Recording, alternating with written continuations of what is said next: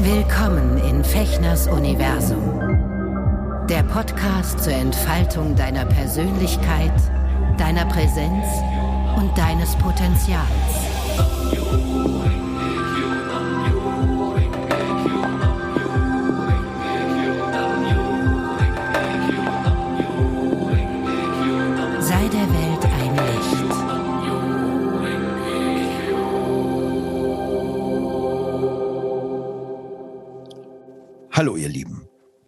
Herzlich willkommen zu einer nächsten Folge von Nachgedacht mit Sven und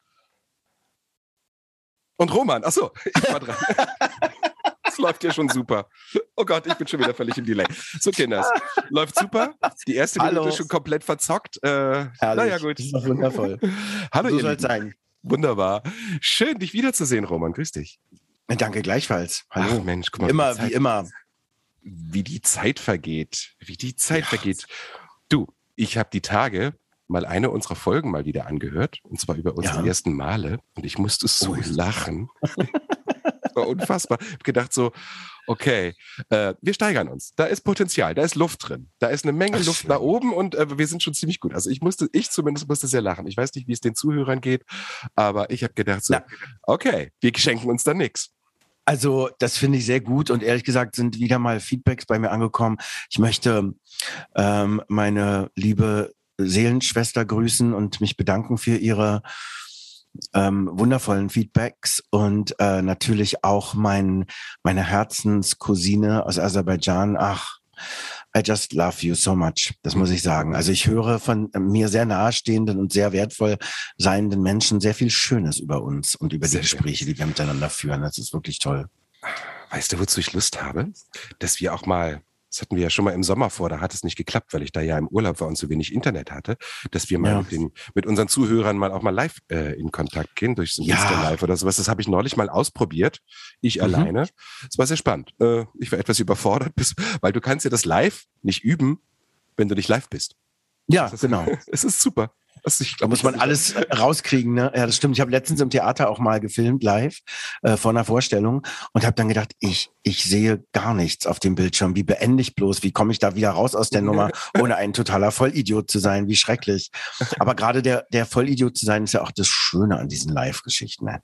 Ja Also ich habe herrlich. da kein Problem mit. Das ist ja spannend. Ne? Ich coache ja, Ja. viele, viele, äh, also ne, was heißt viele, aber ich, ich äh, coache Klienten ja irgendwie zu diesem Mut, so zu sein, wie man ist und einfach vor der Kamera äh, eben sich nicht zu verstellen, weil Ja, ich glaube, das genau. interessiert niemanden wirklich, zumindest 19, äh, 2021, in dem wir uns jetzt befinden, äh, das, dieses eine Show zu machen, um Leuten etwas nahezubringen, weiß ich nicht. Also mich reizt das gar nicht mehr. Also deswegen finde ich zum Beispiel auch diese Podcasts sehr spannend. Also ich liebe Podcasts, wo die Leute wirklich in Gespräch kommen. Ne? Also Ja, das finde ich auch gut, obwohl es eben, wie gesagt, auch äh, gerade in der jüngeren Generation, glaube ich, ganz viele sehr erfolgreiche äh, Podcaster und auch äh, ähm, so YouTuber und so gibt, die äh, so tun, als wären sie ganz normal. Das ist auch eine große Kunst, nicht? Also als wären sie ganz, ganz authentisch. Hallo, grüß Ja. dich, ne? und dann ist es gar nicht so überraschenderweise, ja. Aber was ist da, da ehrlich Das gesagt, spannend. da kommen wir schon wieder auch oft auf, wir haben uns nämlich äh, überlegt, was wir für ein Thema nehmen jetzt äh, äh, vorab und da kommen wir schon ganz, ganz äh, direkt steuern wir auf unser Thema zu. Äh, und zwar Einsamkeit. Darüber wollten wir uns heute unterhalten. Roman, Roman und ich haben gestern ein bisschen ausgetauscht, was heute, also es ist auch immer ganz schön, ne? Wir halten das auch ein bisschen aktuell für uns, was für uns gerade wichtig ist oder womit wir uns beschäftigen. Und du Ja. hattest Einsamkeit vorgeschlagen. Ähm, ja.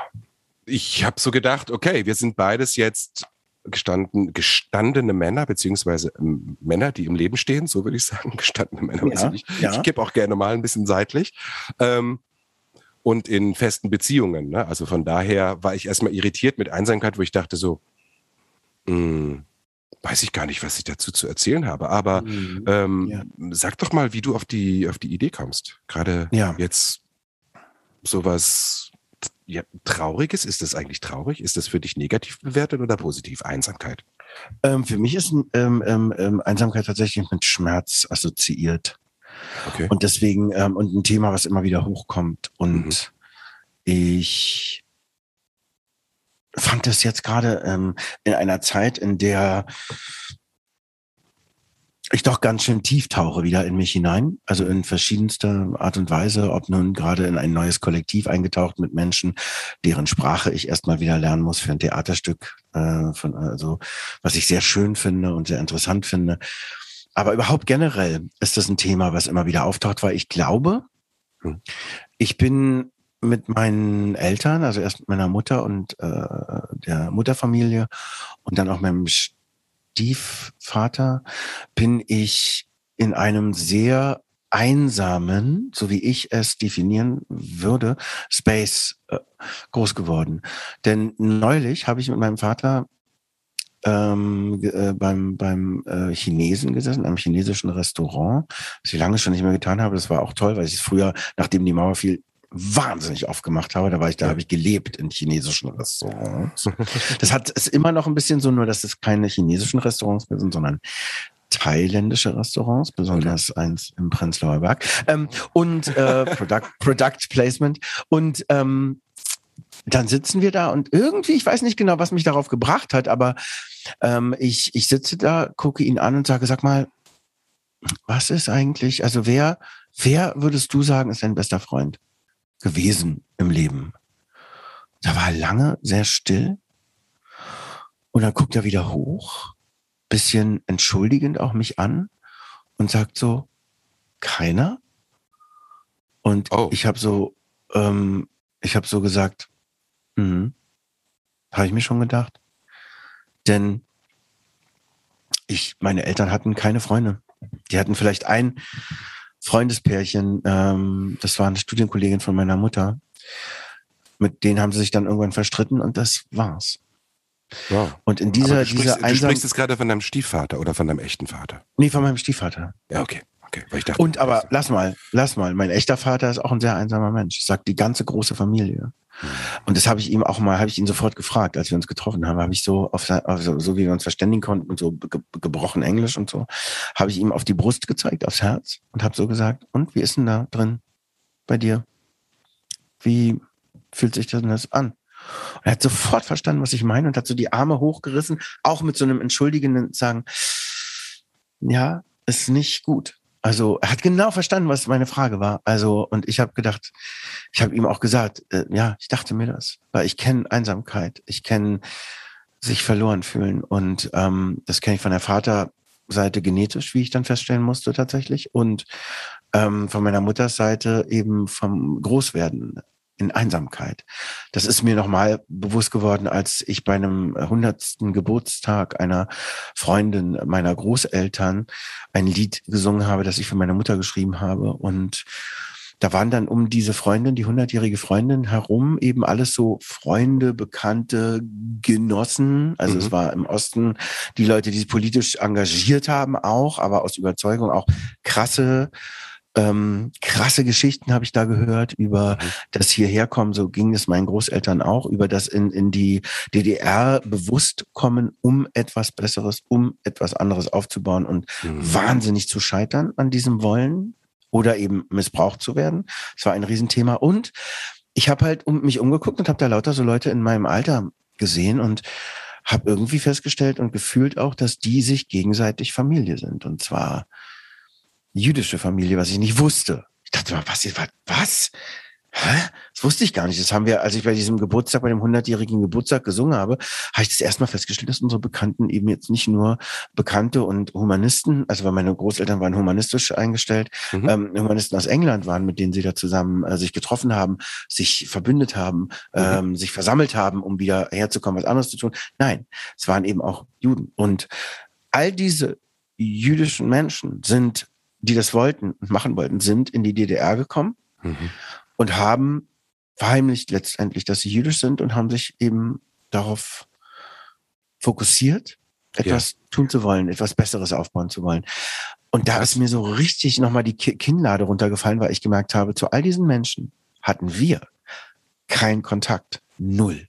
Meine Großmutter auch nicht. Wir mhm. waren, wir sind eine so kleine Familie und sind so einsam so einsam groß geworden. Das war ganz grauenvoll. Und dann gab es mal zumindest eine Freundin, der Freundin meiner Oma, die hatte so einen Freundeskreis, mit denen ich dann, als ich zehn war oder so, äh, mal nach Hiddensee gefahren bin. Und da habe ich das erste Mal Freundesgemeinschaftlichkeit festgestellt und wahrgenommen und erfahren mit Haaren schneiden am Strand und mit Yeah und Spaß haben miteinander und so. Das erste Mal, das gab es bei uns nicht in unserem Leben, gab es so etwas nicht. Freunde schon gar nicht. Misstrauen pur. Du auch nicht? Aber du warst doch in der Schule, oder? Naja, ich war in der Schule, aber dieses pure Misstrauen, was ich, ge, was ich gelernt hatte von ähm, meiner Mutter, mhm. das habe ich natürlich mitgeschleppt. Ich habe neulich erst noch mal wieder ich glaube, in einem Gespräch mit Norman habe ich, weil, weil, weil jetzt gerade viel in meinem Leben passiert, was mit dieser Einsamkeit zu tun hat. Mhm.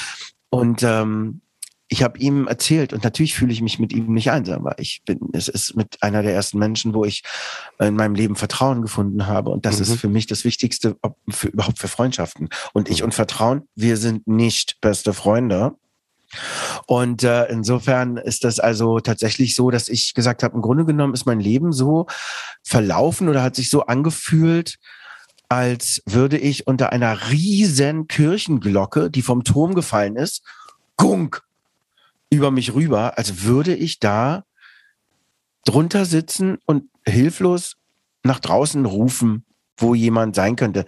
Was natürlich jetzt mit der Beschäftigung äh, mit Trauma und mit all diesen Themen mir klar wird, weil es ist mhm. Dissoziation. Ja, klar. Das heißt also praktisch, schlimm einsam zu sein, weil man nicht mal sich selber hat in dieser, unter dieser Glocke. Weil dann würde ich vielleicht nicht so hinausbrüllen nach jemandem, weil ich dann hätte ich mich und würde sagen, okay, lass mal gucken, was wir machen jetzt hier so. Aber nicht mal die, diese, das ist zumindest das Gefühl gewesen, nicht mal diese äh, Möglichkeit gab's. Und deswegen war mir Einsamkeit so ein, so ein wichtiges Thema, weil ich glaube, jetzt, wo es eben auch wieder dunkler wird, jetzt wird es ja gerade wieder schneller dunkler auch, mhm. Gott sei Dank, aber dafür früher heller, äh, äh wie auch immer, ne? Weil, Achso, du bist gar äh, kein Frühaufsteher. Doch, doch, du bist doch, stehst auch früh auf, oder? Naja, ich stehe schon früh auf, aber es ist natürlich, wenn ich wirklich mal früh aufstehen muss, wie jetzt für das Theaterprojekt eben immer früher äh, mal ähm, dann ähm, äh, und ich im Dunkeln aufstehe, es ist schon, äh, ja, ich finde es schon nicht so cool, obwohl es viel besser ist als früher jemals in meinem Leben. Aber trotzdem ist das immer eine Sache gewesen, die ich nicht so gerne mache. Okay. Aber ähm, ja, ich glaube, Dunkelheit hat auch, äh, kann mit Einsamkeit zu tun haben. Oder es ist halt ein sehr komplexes Thema, weil alleine sein ist jetzt nicht das Thema, weil alleine sein, das ist okay, ich brauche auch den Platz. Mhm. Aber diese schlimme, schreckliche Einsamkeit im drin, dieses mich nicht mal mir selber zuwenden können, das war grauenvoll. Und ich glaube, ich kann jetzt darüber reden, weil sich verändert hat. Aber okay. boah. Mhm. Also ich hatte ja am Anfang unseres Gesprächs schon gesagt, dass ich so ein bisschen nicht so genau weiß und ich lasse mich jetzt einfach auf dieses Thema mal ein. Und äh, wenn du ja natürlich jetzt hier so ein bisschen von dir erzählst und auch so persönlich wirst, merke ich schon auch, dass meine leichte Irritation, als wir uns dafür entschieden haben und dieses so, mh, hm, also gut, so ein bisschen aus dem Widerstand ist. Weil, während du mir jetzt hier gerade so diese Geschichten erzählst, kommen bei mir natürlich so, so alte Bilder hoch, wie ich ne, so als Zehnjähriger in meinem Kinderzimmer sitze und mit meiner Lego-Eisenbahn spiele und so und aber einfach alleine bin. Ja. Alleine bin und dort natürlich noch nicht bewusst formulieren könnte, ich bin einsam oder ich ja. möchte eigentlich Aufmerksamkeit, ich möchte Geborgenheit haben und sowas. Ne? Das, mhm. ähm, so, aber ich habe gerade dieses Bild ganz, ganz klar vor meinem inneren Auge und habe ich gerade gedacht, okay, ich musste auch nochmal so eine, so eine ähm, Teilseelenrückholung machen, weil dieser Junge sitzt da irgendwie immer noch. Ne? Ja. Ne? Und, äh, ja, und wahrscheinlich ist auch das der Grund, äh, weshalb ich so dachte, so, äh, das Thema flasht mich jetzt nicht so, aber was ich interessant finde, weil du sagtest, dieses ja. auch, ähm, du hast vorhin Einsamkeit definiert als verloren gehen. Vielleicht definieren mhm. wir für mhm. uns erstmal, was Einsamkeit wirklich bedeutet. Ja. Also, ne, damit wir äh, erstmal die Grundlage haben. Ich finde es sehr schön, dass du das sagst. Ähm, äh, ich, ich bin verloren, also ich fühle, ich bin verloren gegangen. So hast du es gerade formuliert. Ja. Ich wollte es noch. Ja. Ähm, es ist, es ist gut, also dass du das so wiederholst, siehst du, weil es war mir gar nicht so klar. Aber es hat damit zu tun, ich glaube, das stimmt ganz deutlich. Einsamkeit ist, sich selbst verloren gegangen zu sein. Sich selbst? Innerhalb der Entwicklung. Sich selbst oder, oder in der Gemeinschaft verloren gegangen zu sein? Naja, sich, äh, sich selbst, na, vor allen Dingen sich selbst verloren gegangen zu sein. Denn wenn das passiert ist, sich selbst verloren gegangen zu sein, warum auch immer, ob du es mhm. jetzt gelernt hast von jemandem oder ob dir schlimme Dinge passiert sind, dann spiegelt sich das in der Gesellschaft ja wieder. Also weil ja. du Entscheidungen triffst und Dinge tust, die das auslösen, was da tief in dir am Wirken ist.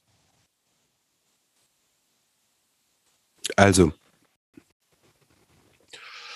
Einsamkeit ist für mich fehlende Verbindung, wenn ich jetzt so über diesen ja. Begriff nachdenke. Fehlende, fehlende fehlender Kontakt zu anderem Leben. Und ich spreche jetzt hier ja. mal bewusst von, ja, auf menschliches Leben, weil mit Tieren fühle ich mich immer verbunden. Also sobald ich mit Tieren zu tun habe, habe ich sofort das Gefühl, da ist eine Verbindung da. Da, da fühle ich mich, wenn ich hier mit meinem Kater bin, fühle ich mich nicht einsam. Ne? Aber das, das, das, Menschen das ist interessant. Finde ich richtig. Also, Finde ich richtig. Also das mit den Tieren, ich durfte nur nicht. Also da schreibe ich auch in meinem Buch eine Geschichte drüber, weil ich durfte immer keine Tiere haben. Und das einzige Tier, was ich mal hatte, und da war ich noch richtig kleiner, also sechs, sieben oder so, ja. das war dann der, der Silvesterkarpfen für eine Nacht in der Badewanne. Das war die Hölle. Furchtbar. Ja, ich bin dann immer hin, hab dem immer Ach, erzählt und Ihr hattet gar keine Tiere zu Hause? Ja, ich durfte nicht. Doch, das hatten wir eigentlich immer. Aber auch eigentlich traumatische Erfahrungen. Also wir hatten äh, irgendwie immer einen Hund. Also wir hatten bestimmt, weiß ich nicht jetzt, aber wirklich drei, vier, fünf mal einen Hund in meiner Kinder- und Jugendzeit. Ja. Die hießen alle Prinz, übrigens interessant. Wie der Sänger. Ja, nee, Prinz, also auf, auf Deutsch, ne? Prinz. Irgendwie keine Ahnung, aber egal, ob das jetzt ein Schäferhund war oder so ein, so ein weißer Langhaardings, also die hießen irgendwie alle Prinz, keine Ahnung, was das sollte, so, als ob man so ein Tier so auswechseln könnte. Ne? Also das war ganz ah, schön, weil mit, mit Hunden, Range. Hunden connecten sich ja sofort. Weißt du, Hunde wollen ja dieses, also Katzen gehen ja auch mal zickig an dir vorbei und sagen, oh, nee, jetzt mal so gerade gar nicht. Ne? Und dann so zwei Minuten später fütter mich, streichel mich, äh, kraul mir den Bauch. So, das ist ja, das liebe ich ja so an Katzen auch, aber Hunde. Stopft mir Mäuse in den Hals, genau. genau. Ja. Das hat mir immer, das hat mir immer gut getan. Und ähm, was Tiere betrifft, ey, mein allererstes Tier, was ich hatte, war ein Meerschweinchen. Ein weißes Meerschweinchen, so ein Albino-Meerschweinchen. Ja. Das hatte ich im Tierladen in Seesen gesehen und habe dann so lange genervt, dass ich mir das kaufen durfte. Also auch musste ich von meinem Geld bezahlen und so, was ja okay war, weil ich hatte ein bisschen gejobbt und so. Ich, ich weiß nicht, wie alt ich da war. Ähm, und ähm, dieses Meerschweinchen, frag mich nicht warum, war irgendwie schwanger. Oder nee, Ach. wir hatten noch einen zweiten. Wir hatten noch einen zweiten und dieses weiße Meerschweinchen war schwanger. Und irgendwann, weiß ich noch, ich unten in meinem Zimmer, ich habe zu dieser Zeit unten im Keller äh, gewohnt. Das war diese komische Zeit, wo ich wirklich so interessanterweise, wenn wir über Einsamkeit sprechen, so gar nicht in der Familie integriert war, sondern ja. wir hatten einfach ein Zimmer zu wenig in der in der Wohnung damals in in der einen Wohnung, wo wir zwei Jahre gewohnt haben und dann ja, lebte ich unten im Keller, neben dem Fahrradkeller, so mit 12, 12 13, 14. Also von daher, ähm, und dort hat dieses Meerschweinchen, ich habe mich immer gewundert, warum das irgendwie so dick wurde und so, und habe also mir Sorgen gemacht, dass es krank wird. Und das hat dann ein Kind bekommen, aber dieses kleine Säugling-Meerschweinchen hatte so verkrüppelte Beinchen. Oh. Das war ganz schlimm für mich. Und dann weiß ich noch, dass mein Stiefvater irgendwann kam nach ein paar Tagen und dieses Meerschweinchen einfach abgeholt hat und ich glaube irgendwie mit der Schaufel draufgeschlagen hat oh oder, so. oder, ins Wasser geworfen hat oder so. Oh. Und äh, das war das war nicht wirklich toll. Also deswegen, nee. deswegen hatte ich dann irgendwann auch kein eigenes Tier mehr. Also später dann, als ich in Hannover dann äh, im Theater war, hatte ich drei Vogelspinnen. Das war lustig. Aber Ach mit so. kuschelt man jetzt nicht. Also, Ach doch, wieso? Die kann man doch äh, nett sich. Nein. Das ist doch Halloween. Ja, trotzdem, aber Spinnen irgendwie, die nehmen so empfindlich über Vibrationen wahr. Ja, ja, wenn, wenn du sie auf, auf deine Haut setzt oder so, ich meine, das ist ja Vibration pur, die drehen ja komplett durch. Also, ja. also ich habe das nicht gemacht, auch aus Respekt und weil ich Schiss hatte. Also, weil die eine war schon ja, ein bisschen gefährlicher. Ja. Naja, das ist ja auch, ich hatte, ich meine, so ein Tier, wenn du das gerade erzählst, ich hatte einen Kanarienvogel. Ja, Aber das, das ist ja ein Tier, was man auch nicht streicheln kann. Und Vögel im Käfig sind sowieso schlimm. Und da war dann äh, dieses schreckliche Erlebnis, ich glaube, darüber haben wir schon mal geredet, wenn ich mich nicht irre, mhm. oder? Ähm, dass der dann gestorben ist und dass das das erste Mal war, dass ich den anfassen konnte. Und dann war ich erstens darüber glücklich und zweitens total unglücklich, dass der tot war. Es war ein so fieses, ambivalentes Gefühl. Und es geht ja auch um, ja, Ich meine, heute rühren mich Vögel zutiefst, gerade draußen hier in unserer Natur. Hm. Aber, ähm, Aber sag mal, als Kind warst du dann mal unabhängig von den Tieren äh, in deiner kleinen Familienblase?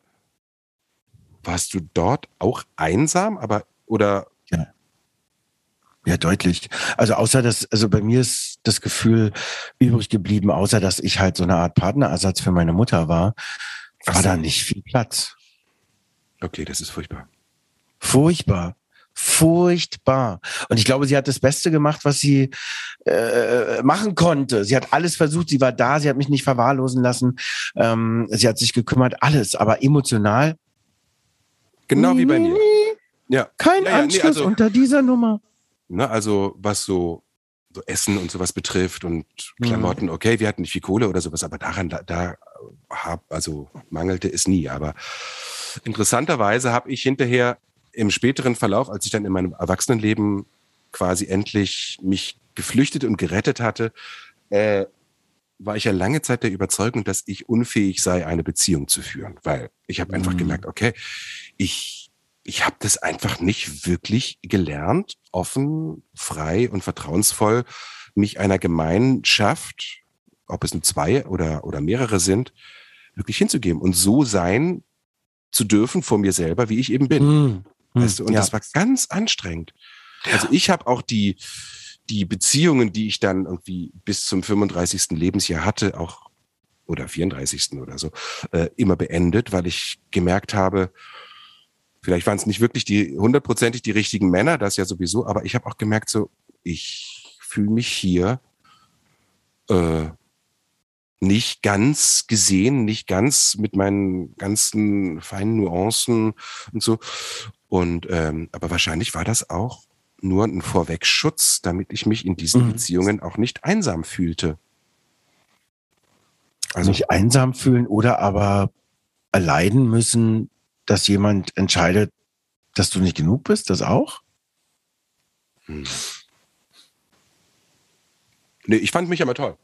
Also ich fand mich ja immer, ich habe ja alles getan, um irgendwie hier der coole Typ zu sein, erfolgreich im Theater und das und ich habe alles geschafft und dann das und dann habe ich okay. Musik gemacht und so.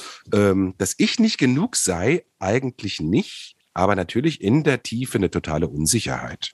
Klar, also das, das steckt da wahrscheinlich dann halt mhm. hinter diesem Verhalten gesteckt. Ne? Und ähm, es fällt mir aber heute auch noch schwer, ähm, mich zumindest in eine Gemeinschaft, auch eine Zweckgemeinschaft, also vielleicht mhm. in einem mhm. Verein oder einem Verband oder, mhm.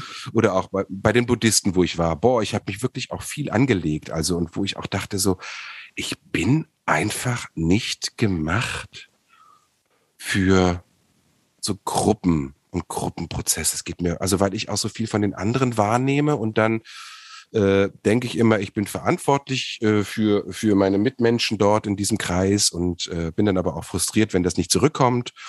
Ne, also so ganz, ganz komisch ungeheilt, dieses Thema. Mhm. Aber das, das stimmt total mit der Gemeinschaft auch bei mir. Also, dass ich, aber das äh, merke ich jetzt, hat eben viel bei mir mit Kontrollfreaking zu tun. Also praktisch, ich bin immer nach Hause gefahren früher. Äh, wenn wir so bei Freunden waren und so, und haben mhm. gesagt, oh, weil die sagt, bleib doch hier, du kannst doch hier pennen und so, alles cool. Mhm. Und dann haben wir gesagt, oh, ich glaube, ich habe meine Flüssigkeit für meine, für meine Kontaktlinsen vergessen. Lüg, hatte ich im Rucksack und so, aber ich wollte, konnte, wusste nicht, warum ich da nicht da bleiben kann. Heute ist mir das klar. Mhm. Weil ich immer mich angestrengt habe, ein bestimmtes Bild abzugeben, aber aus, der, aus dem Unterbewusstsein, das war mir mhm. nicht klar. Mhm. Und das hätte ich nicht aufrechterhalten können die ganze Nacht und den nächsten Morgen wahrscheinlich. Das war mir irgendwie unbewusst zu anstrengend. Und da bin ich dem immer entflohen, so. Okay.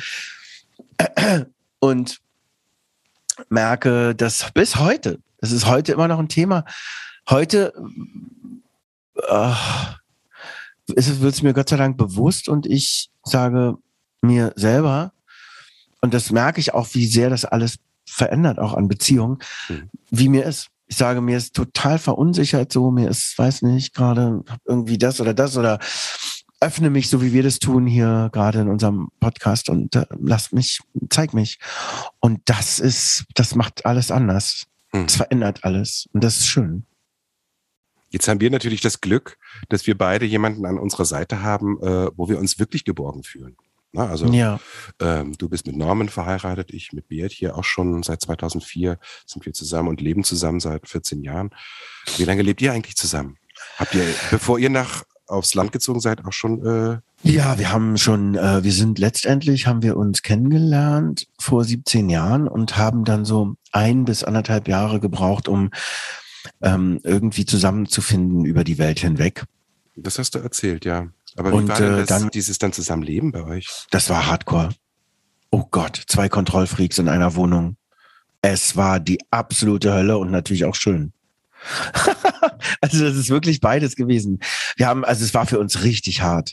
Okay. Also was, was gar kein Problem war und das fand ich total faszinierend, Mhm. weil ich das nicht wusste, weil ich hatte meine Wohnung waren schon immer extrem kunstvoll eingerichtet. Es waren eigentlich Kunstorte. Gerade meine erste Wohnung war ein, ein Zimmer war ein Wald, ein kompletter.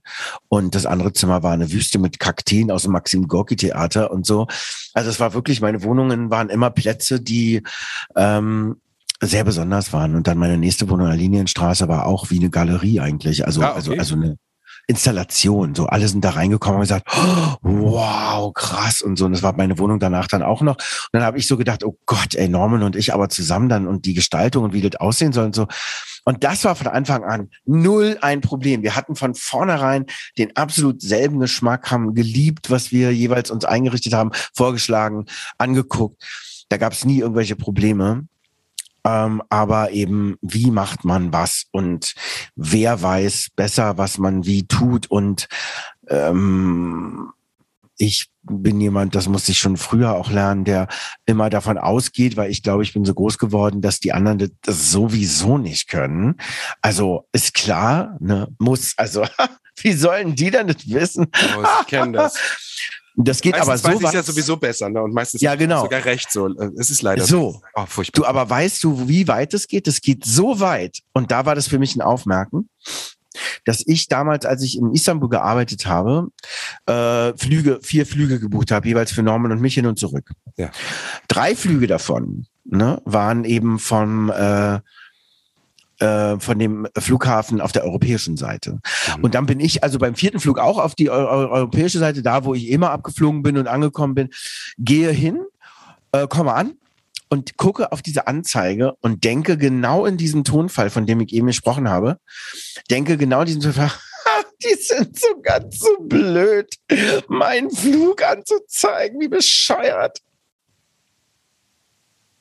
Bis mir auffiel, dass der gar nicht von diesem Flughafen ging, sondern vom, vom anderen, von der asiatischen Seite. Und ich dann leider meinen Flug verpasst hatte und einen neuen buchen musste. Aber da ist mir das erste Mal klar geworden, dass irgendwas radikal in mir nicht in Ordnung ist mit dem, was ich annehme oder wie ich durch die Welt gehe. Dass ich sogar denke, die sind am Flughafen zu doof, meinen Flug anzuzeigen. Ich meine, hallo. Oh Gott, was, was hat das dann mit, mit dir gemacht in dieser, in dieser Niemandszone, in dieser Nicht-Existenzzone? Ja, So ja. eine Erkenntnis zu haben Ja, über dich selber ganz- und warten, bis der nächste Flug fliegt. Also wie lange hattest du da Zeit und, und, Es- und wie ging's dir ich damit? Du musst doch total... es- also wenn es einem manchmal so im Leben so, so etwas entgegenballert, wo man merkt so, Ja. scheiße, jetzt sehe ich Du aber kannst nicht klar, entkommen. wie kacke du Ja. selber eigentlich bist.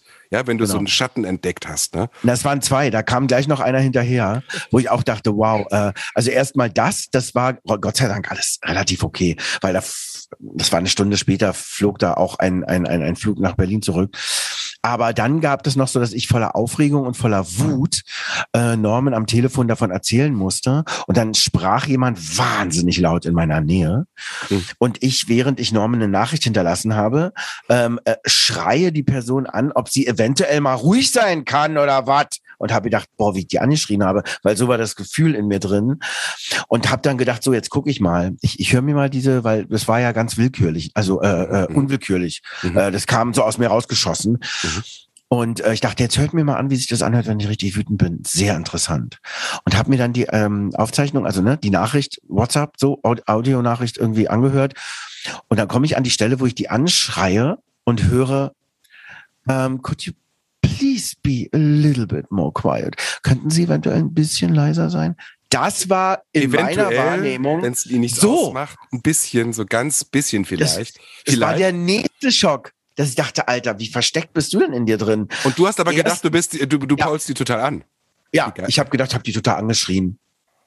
Und die Reaktion war auf eine Art irgendwie so, aber wahrscheinlich kam das so unter, ne, von meinem Blick kam der Hass durch. Also, aber rein, was man gehört hat, war überhaupt nicht das, was ich gedacht habe, dass ich das mache. Also erstmal besser wissen, zweitens total wutgehemmt. Das waren in Istanbul die beiden Sachen, die mir da mit Eisenhämmern auf, auf meinen Kopf gedroschen haben. So, das war echt krass. ja, Also war echt heftig. Einsamkeit, Einsamkeit ist bei mir eher, oder Einsamkeit ist für mich jetzt gar nicht so ein Ding, wo ich Sorge oder Angst vor habe, weil ich sehr, sehr gerne allein bin und mich einfach nicht einsam fühle zum ersten Mal in meinem Leben seit 17 Jahren eben mit Beat, weil ähm, klar, es gibt jetzt nicht alle Bereiche in unserer Beziehung, wo ich total befriedigt, ausgelastet und so bin, ne, wie das immer ist, wenn zwei Menschen zusammen sind. Also es geht irgendwie, glaube ich, ja, doch, vielleicht geht auch 100 Prozent, aber ähm, ist für mich wirklich ein, auch ein Prozess und ein kontinuierlicher, äh, eine kontinuierliche, Ar kontinuierliche Arbeit an der Beziehung. Ähm, also wovor ich viel mehr wirklich, wo ich innerlich zusammenklappe, ist äh, nicht dazu zu gehören. Das ist ja auch eine Form von Einsamkeit. Ja. Dieses Gefühl, äh, ich darf da nicht sein. Ich gehöre da nicht zu. Ich werde ausgestoßen. Aus welchem Grund auch immer. Und meistens beziehe ich es dann auf mich, weil da, so bin ich natürlich konditioniert. Ne? Ich war dann immer der Schwierige. Also wie oft ich, das ist mir jetzt erst dieses Jahr klar geworden, weil ich mit Bert da irgendwie sehr, sehr äh, präzise drauf achte, wie oft ich gesagt habe, boah, tut mir leid, dass ich schon wieder so schwierig bin. Alter Falter. Ne? Hatten wir ja schon mal äh, thematisiert, auch im Zusammenhang mit, Mhm. den, mit unseren Müttern. Äh, und ich weiß, wo das herkommt. Aber dieses, das holt mich doch in meinem Leben auch immer wieder ein, in bestimmten Situationen, wo ich plötzlich das Gefühl habe, ich gehöre gar nicht dazu. Eine ganz absurde Situation, wo das überhaupt nicht der Fall war, wo ich es aber so empfunden habe, war jetzt gerade vor drei, vier Wochen, als die Synchronpreisverleihung war. Na, und ich habe mich total gefreut. Ich treffe viele Kollegen. Ich kenne ja mittlerweile auch sehr viele. Viele kenne ich auch noch nicht. Oder wirklich so, so Leute, die seit langer, langer Zeit im Geschäft dort sind und mit denen ich noch nie gearbeitet habe, ist natürlich irgendwie so ein bisschen fremdelnd. Aber eigentlich ist dort, sagen wir mal, da waren vielleicht 300 Menschen oder vielleicht waren es auch mehr und zwei Drittel davon kenne ich und mit 100 von denen bin ich eng verbunden auch oder, oder freundschaftlich, liebevoll. Äh, wir freuen uns immer, wenn wir uns sehen.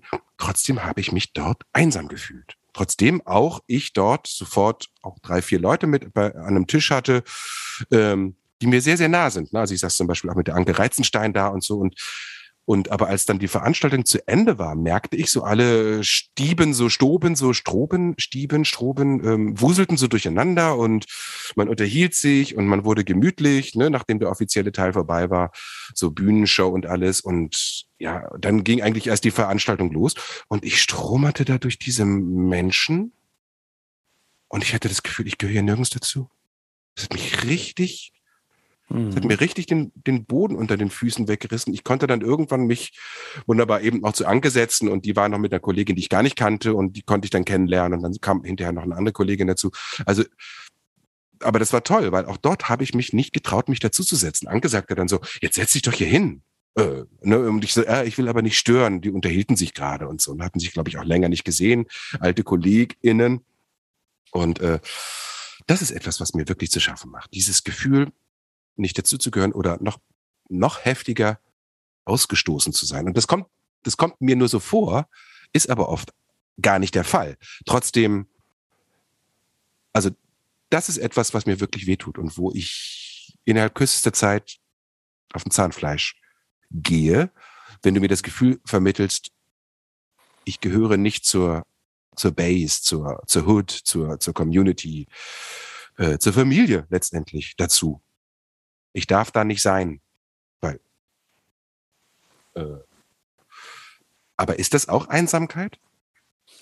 Ähm, also ich würde es schon, also ich würde es schon dazu zählen, aber da kommen wir eben auf was zurück, was ich am Anfang gesagt habe.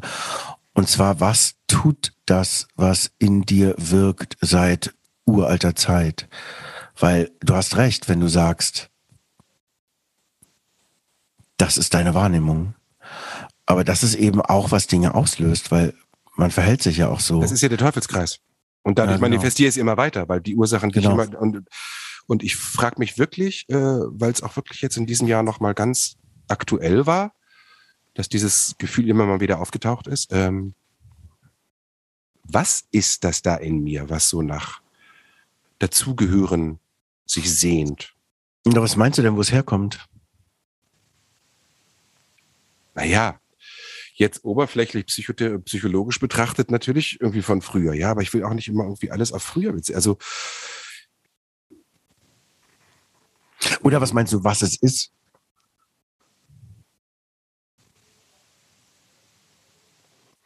Also, das ist eine interessante Frage.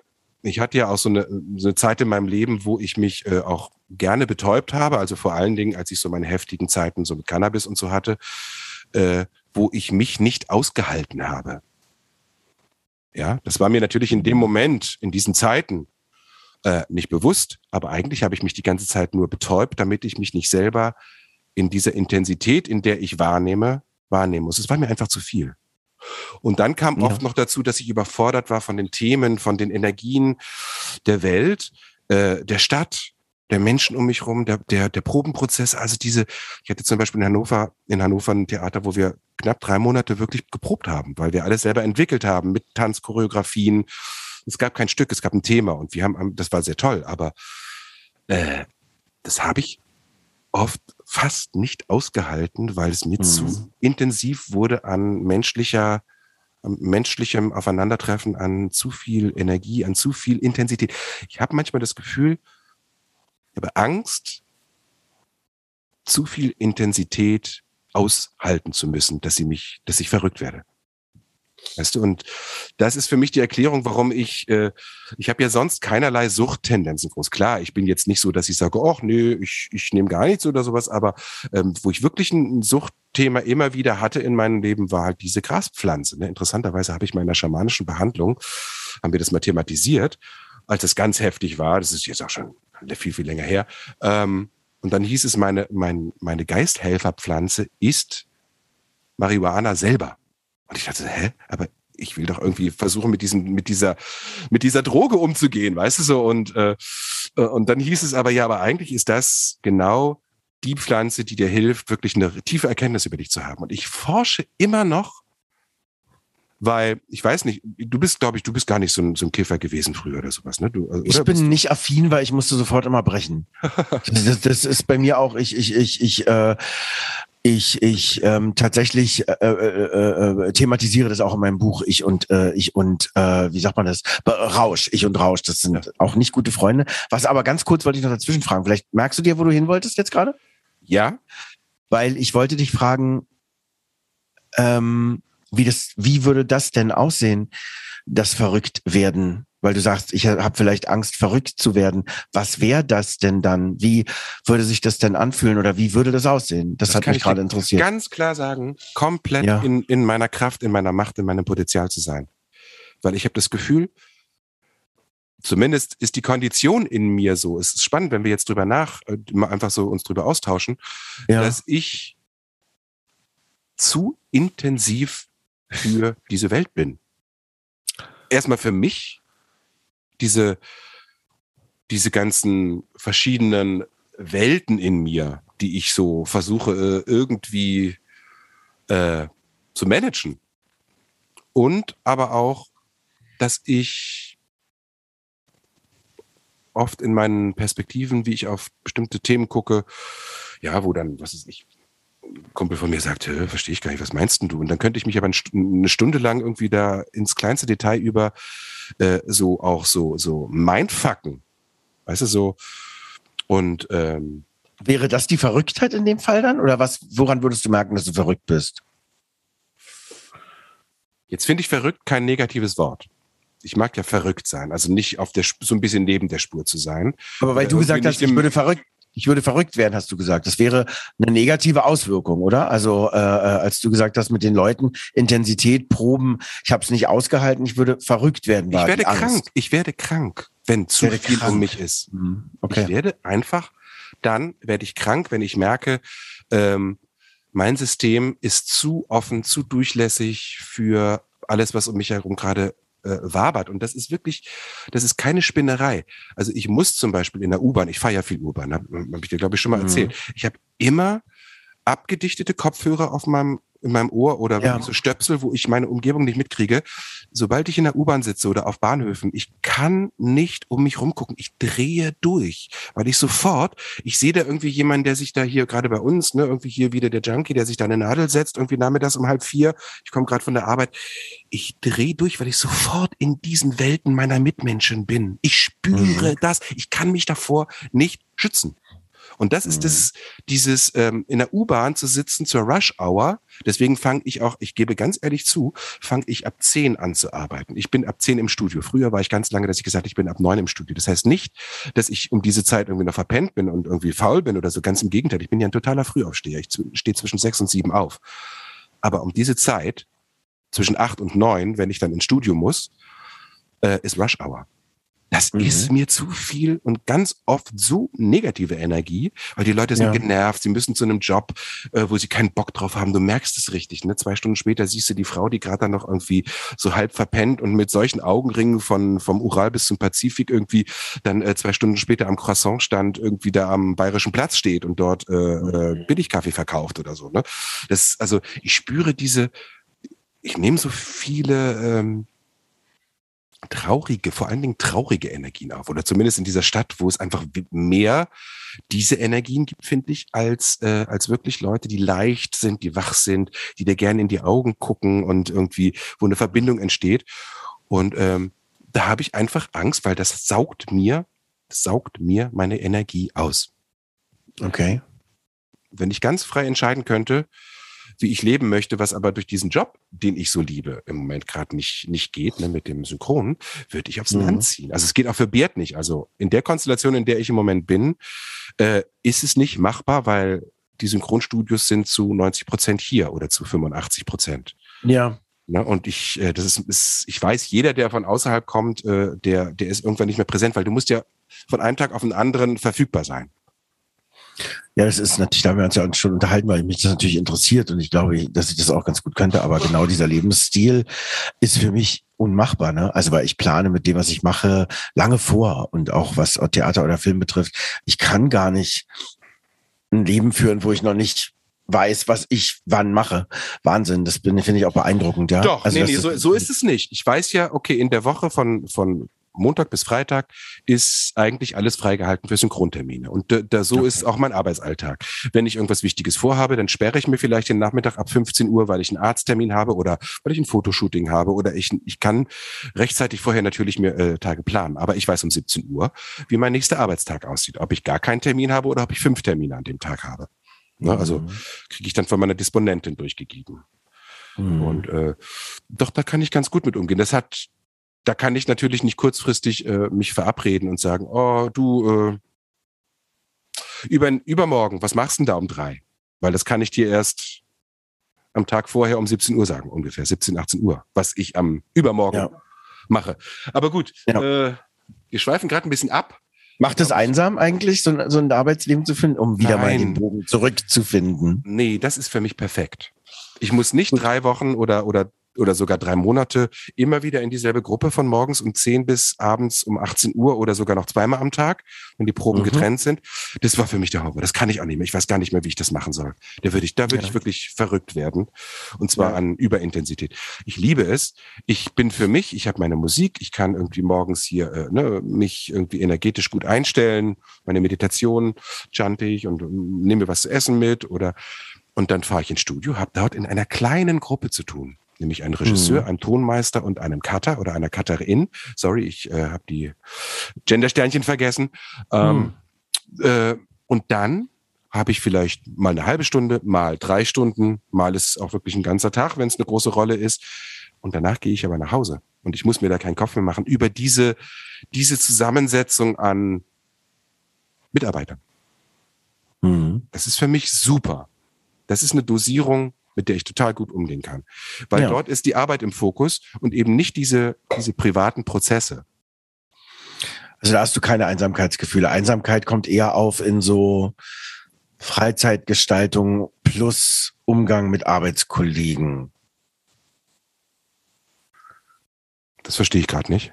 wo du erzählt hattest, dass du auf diesem, äh, dass du auf diesem äh, Fest warst, äh, für Synchronsprecher und dich so einsam gefühlt hast. Nein, das war der Synchronpreisverleihung. Das war schon eine offizielle Sache Ja. im Tippi, ne? Also das war schon das, eine das Bühne und ich, ja, alles. ja, Und, also ähm, sowas. Da Ja. habe ich mich, da habe ich mich interessant, weil du das als erste Definition hattest, verloren gefühlt.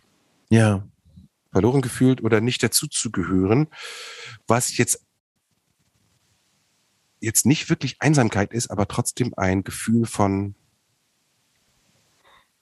und Traurigkeit erzeugt ganz schnell. Mhm. Und es verunsichert mich total, weil ich sofort auf mich beziehe und denke, das stimmt mit mir nicht. Aber ich meine, an so einem Mhm. Abend sind natürlich auch die ganzen, ne, man ist irgendwie, man hat einen Preis gewonnen, man feiert und, und dann trinke ich keinen Alkohol, dann gehörst du sowieso nach ein, zwei Stunden irgendwie eigentlich nicht mehr zu der Energie der, der Feiergruppe dazu.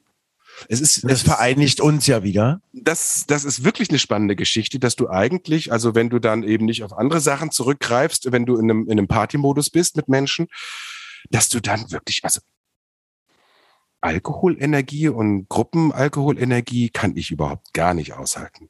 Ja, Das es ist ein bisschen langweilig einfach. Also äh, äh, ob nun Alkohol oder andere Substanzen, es ist einfach als jemand, der man, der das nicht tut, dann einfach ab, ab einem bestimmten Punkt ein bisschen langweilig, weil es ist keiner mehr da. Jedenfalls nicht da, wo du bist. Ja, genau. Und das ist äh, tatsächlich ein bisschen schwierig, aber für mich geht dieses Thema. Hoppla. Na, das Oh, gibt ja wohl eine Runde an, an alle Zuhörer. Mensch, Das hallo, da klingelt, obwohl ich leise gestellt hatte, aber das war, das Na. war die Falle iPad. Na, guck mal. Das ist eine Ähm, Runde, ne? An die zehntausende Zuhörer hier. Ähm, Ah ja, an die Champagner. Die können alle bei dir vorbeikommen und sich ein, und sich ein Piccolo abhören. Tonic und sich einen Tonic holen. Tonic. Genau. Also wohl, wohl, wohlgemerkt ein Tonic, nicht?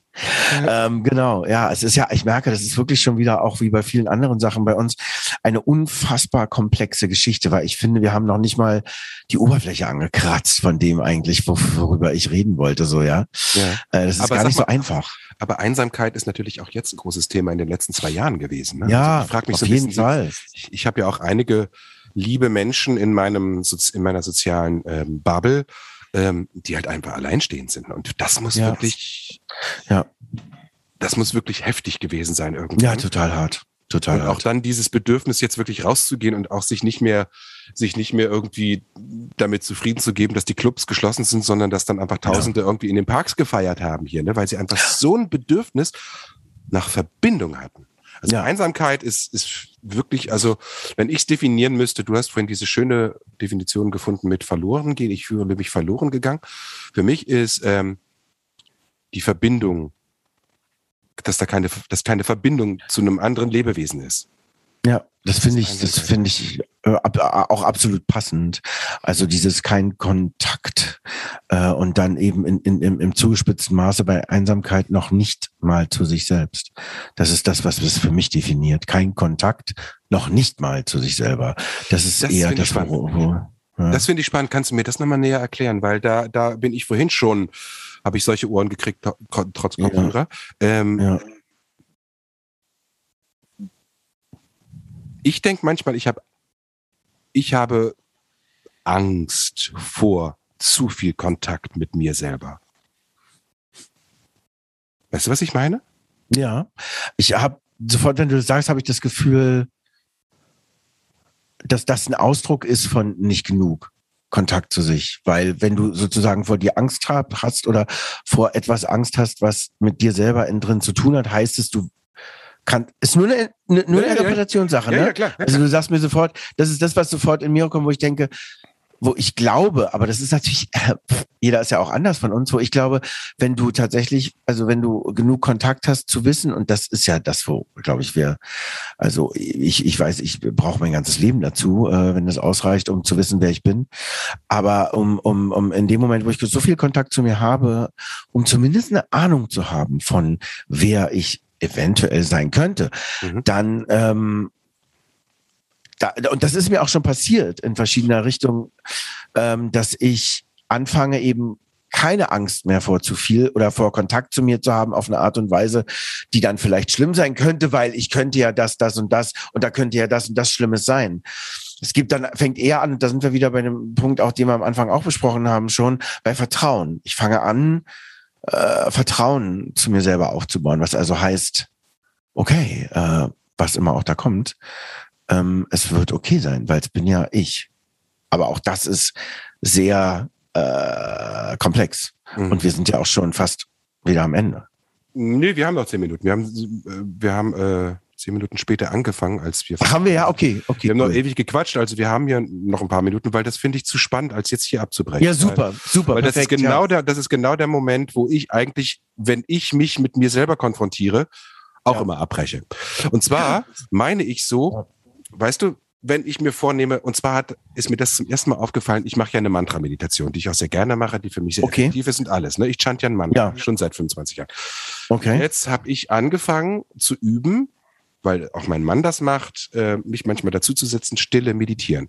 Ne, ich mache ja auch gerade ja. mal diese, diese, diese Life-Trust-Coaching-Ausbildung bei dem Veit, Veit Lindau, diese Intensivausbildung, so ein ganzes Jahr, was ich wirklich ganz toll finde. Und da geht es ja. immer, es geht es immer darum, in die Stille zu meditieren. Und ich habe immer gedacht, so, ey, Stille meditieren, das, was soll denn das bringen? Also, ne, also, aber ich habe gedacht, okay, ist ja super, ich übe das jetzt mal. Es fällt mir total schwer, da ja. zu sein und einfach was heißt einfach, ich, ich hasse es ja selber. Und mit mir zu sein, ich bin sofort im Kopf, ich bin sofort mhm. Ich denke dann so, ach, eigentlich muss ich noch Eier kochen, ähm, weil wir wollen ja heute Abend Senfeier essen und ach scheiße, es ist ja, doch noch die Wäsche raus und die liegt da jetzt schon seit einer halben Stunde und gammelt vor sich hin in der Maschine.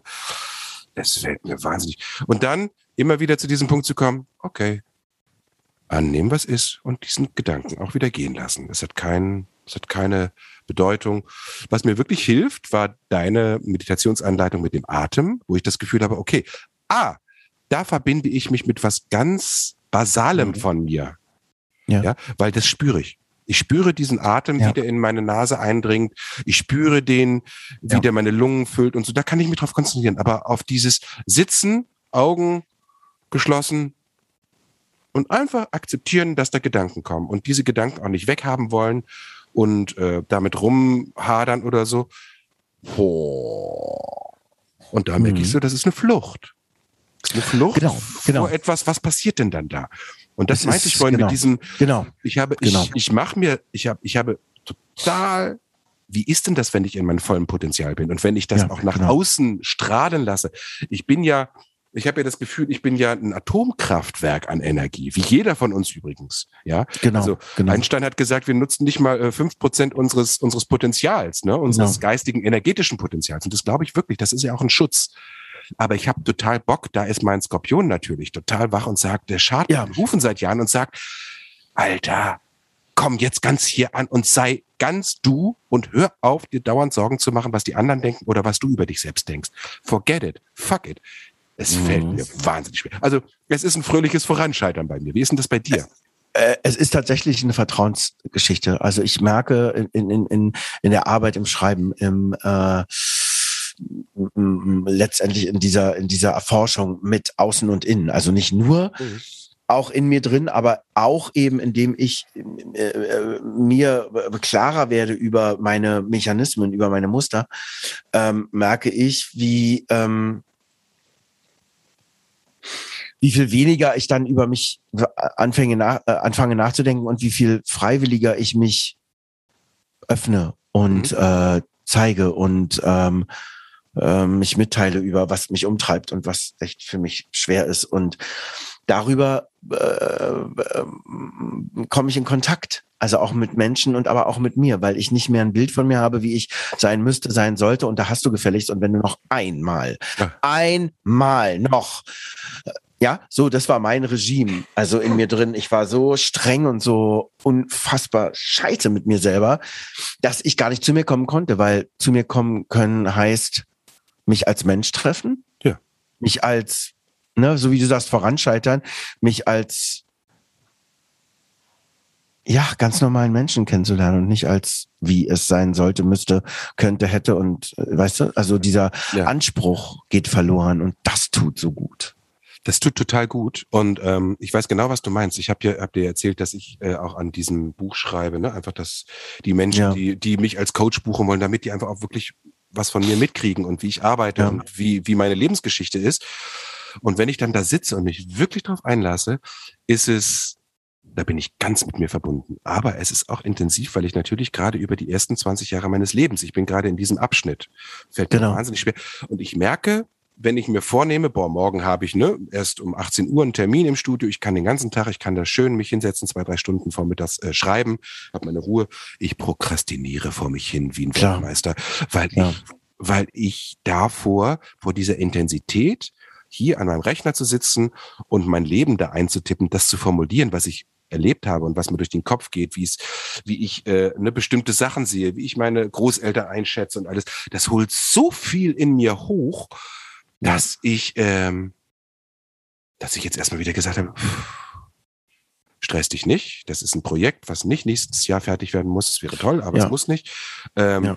Akzeptier das lieber und erkenn dich jetzt irgendwie einfach mal dafür an, dass du hier einfach ein Weltmeister im Prokrastinieren bist, im Vermeiden von den Dingen, die ich eigentlich tun möchte, wo ich auch weiß, das macht mir Spaß. Wenn ich eine halbe Stunde da sitze und angefangen habe zu schreiben, das macht mir total Spaß. Ich habe das Gefühl, ich bin in Ja. einem Mega-Flow und Mhm. möchte dann gar nicht aufhören. Aber dann wieder ranzugehen, mich in diese, in diese, in diese Energie äh, einzutunen, äh, spannend. Also da hilft mir übrigens auch dieser Podcast, nicht nur unsere Gespräche, aber eben auch einfach, dass ich von mir erzähle. Ich habe jetzt Ja. auch schon über 20 Folgen von diesem Ekaschuschen, wo ich einfach nur über mich erzähle und wie ich Dinge sehe. Ne? Und manchmal denke ich so, boah, bist du anmaßend jetzt hier zu erzählen und so und so. Hört das überhaupt jemand? Aber offensichtlich, ähm, also mir tut's gut.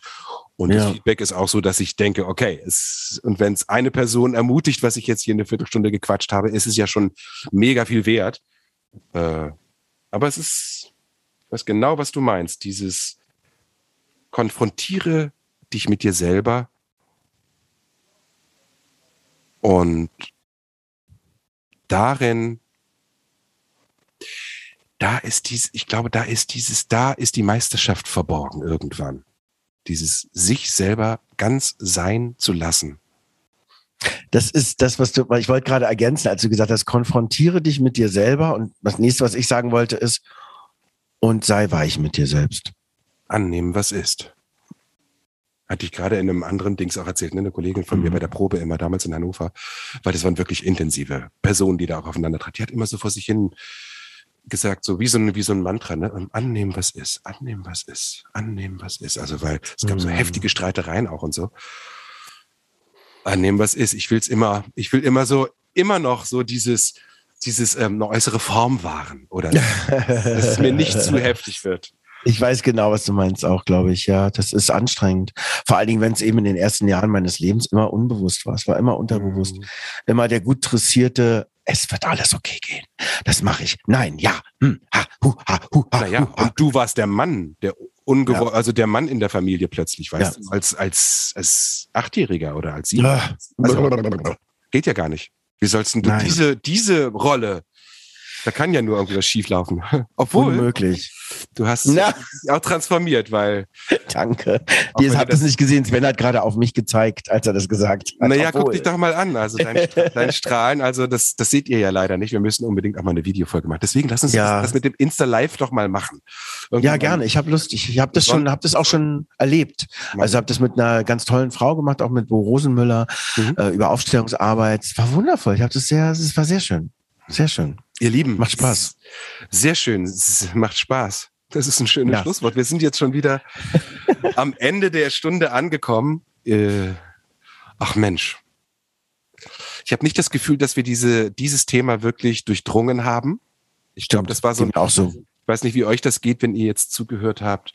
Das war so ein Rantasten drumherum Ja. lavi- lavieren, oder? Fandest du nicht? Ja. Das war ganz komisch. Ja, geht mir genauso, genauso. Ich bin noch nicht Ja. auf das, auf, auf einen Aha-Moment jetzt gekommen, was dieses Thema bedeutet. Das ist sehr spannend. Vielen Dank, dass du das jetzt so insistiert hast, dass wir dieses Thema hier eine Stunde.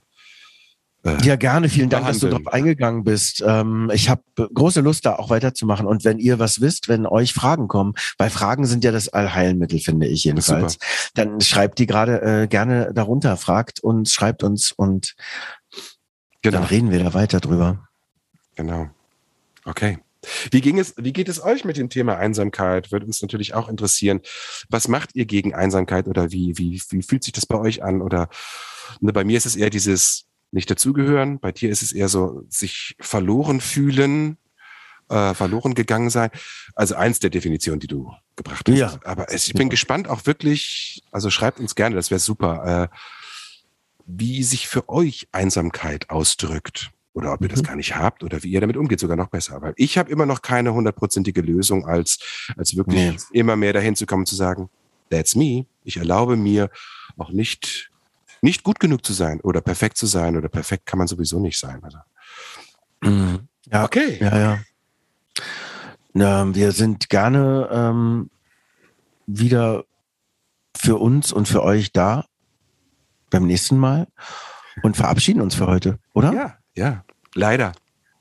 Ja. Roman, ich danke dir sehr. Ich danke euch fürs Zuhören. Ich wünsche euch noch einen schönen Abend und oder einen schönen Tag oder einen guten Morgen oder was auch immer ihr gerade macht. Eine schöne Autofahrt, eine schöne Badewanne Ja. oder äh, gerade nebenbei laufen, während ihr übereinander herfallt oder so. Kann Oh ja alles sein, oder? Ja, finde ich schön. Und äh, dir nochmal äh, Riesendank, Sven, dass du das machst, dass du Ja, das so äh, initiiert das hast und es ist wirklich wundervoll. Ja, finde ich auch. Also ich bin total happy. Mir bringt das total viel. Mir macht es auch mega viel Spaß. Schön. Schatzi, toi toi toi Na für deine dann. Premiere. Du hast am Donnerstag oder Danke. so. Ui, Ja, ui, Donnerstag. Ui, ui, ui. Ja, ja, ich kenne das. Das hatte Ja. ich schon lange nicht mehr. Das 2013 wird war meine was. letzte Theater, Theaterproduktion. Das ist acht Jahre her. Nein, Muss das muss ja nicht so bleiben. Oder Ja, wir genau. beide machen mal. Wir machen mal der Besucher von Erik Emanuel Schmidt. Kennst du das? Wo Nee, Sieg, Sigmund Freud bekommt äh, Besuch von Gott. ist ein mega Stück. Ein zwei Personen schlecht. Hört sich auf jeden Fall gut an. Finde ich super. Lass uns das mal machen. Schön. Also gut, ihr Lieben, macht's gut. Bis dann. Tirila, hallo. Tschüss, ihr kleinen Feuerhasen. Bis zum nächsten Mal Tschüss. wieder. Ciao.